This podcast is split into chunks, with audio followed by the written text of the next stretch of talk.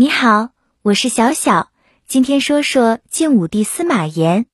司马炎是西晋王朝的建立者，他结束了东汉末年以来近一个世纪的分裂局面。曹操、曹丕没干成的事情，他做到了。他建立了一个新的王朝。祖父司马懿、父亲司马昭没干成的事情，他也做到了。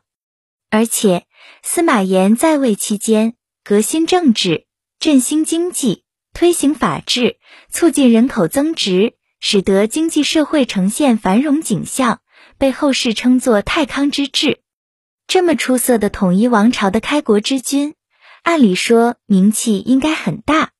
但与秦始皇、汉高祖、隋文帝、唐高祖相比，司马炎并不耀眼。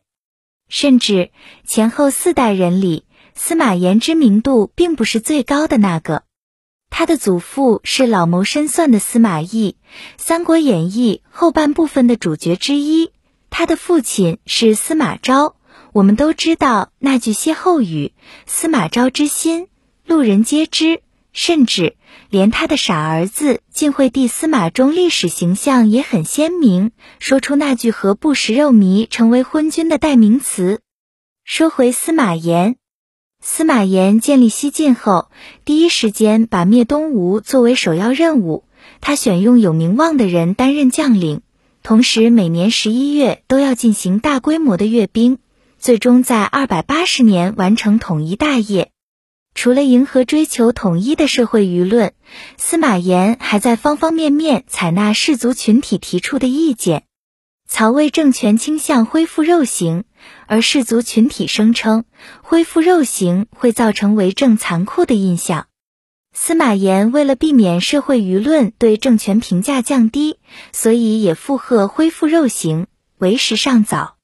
另外，司马炎还努力恢复汉代的社会传统。比如孝道和节俭，儒家认为父母去世后，子女应该穿粗麻布制成的丧服。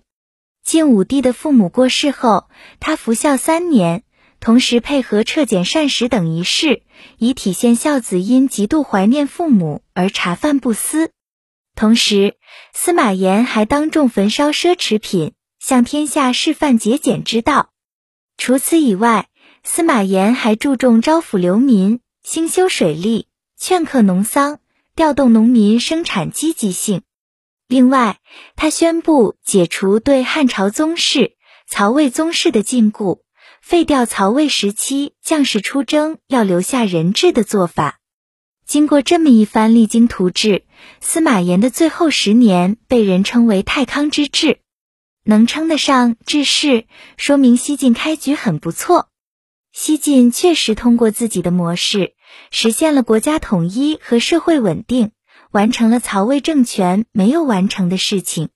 既然这样，为什么没过几十年，西晋就崩溃了呢？西晋探索出的那套政治模式怎么不灵了？不论司马炎如何革新，如何与曹魏政权保持不同，西晋毕竟是从曹魏母体中诞生出来的政权，甚至打着禅让的幌子达到篡权的目的，不也是在学习曹魏吗？所以司马炎一直都担心一个问题：将来会不会有其他家族篡司马家的权？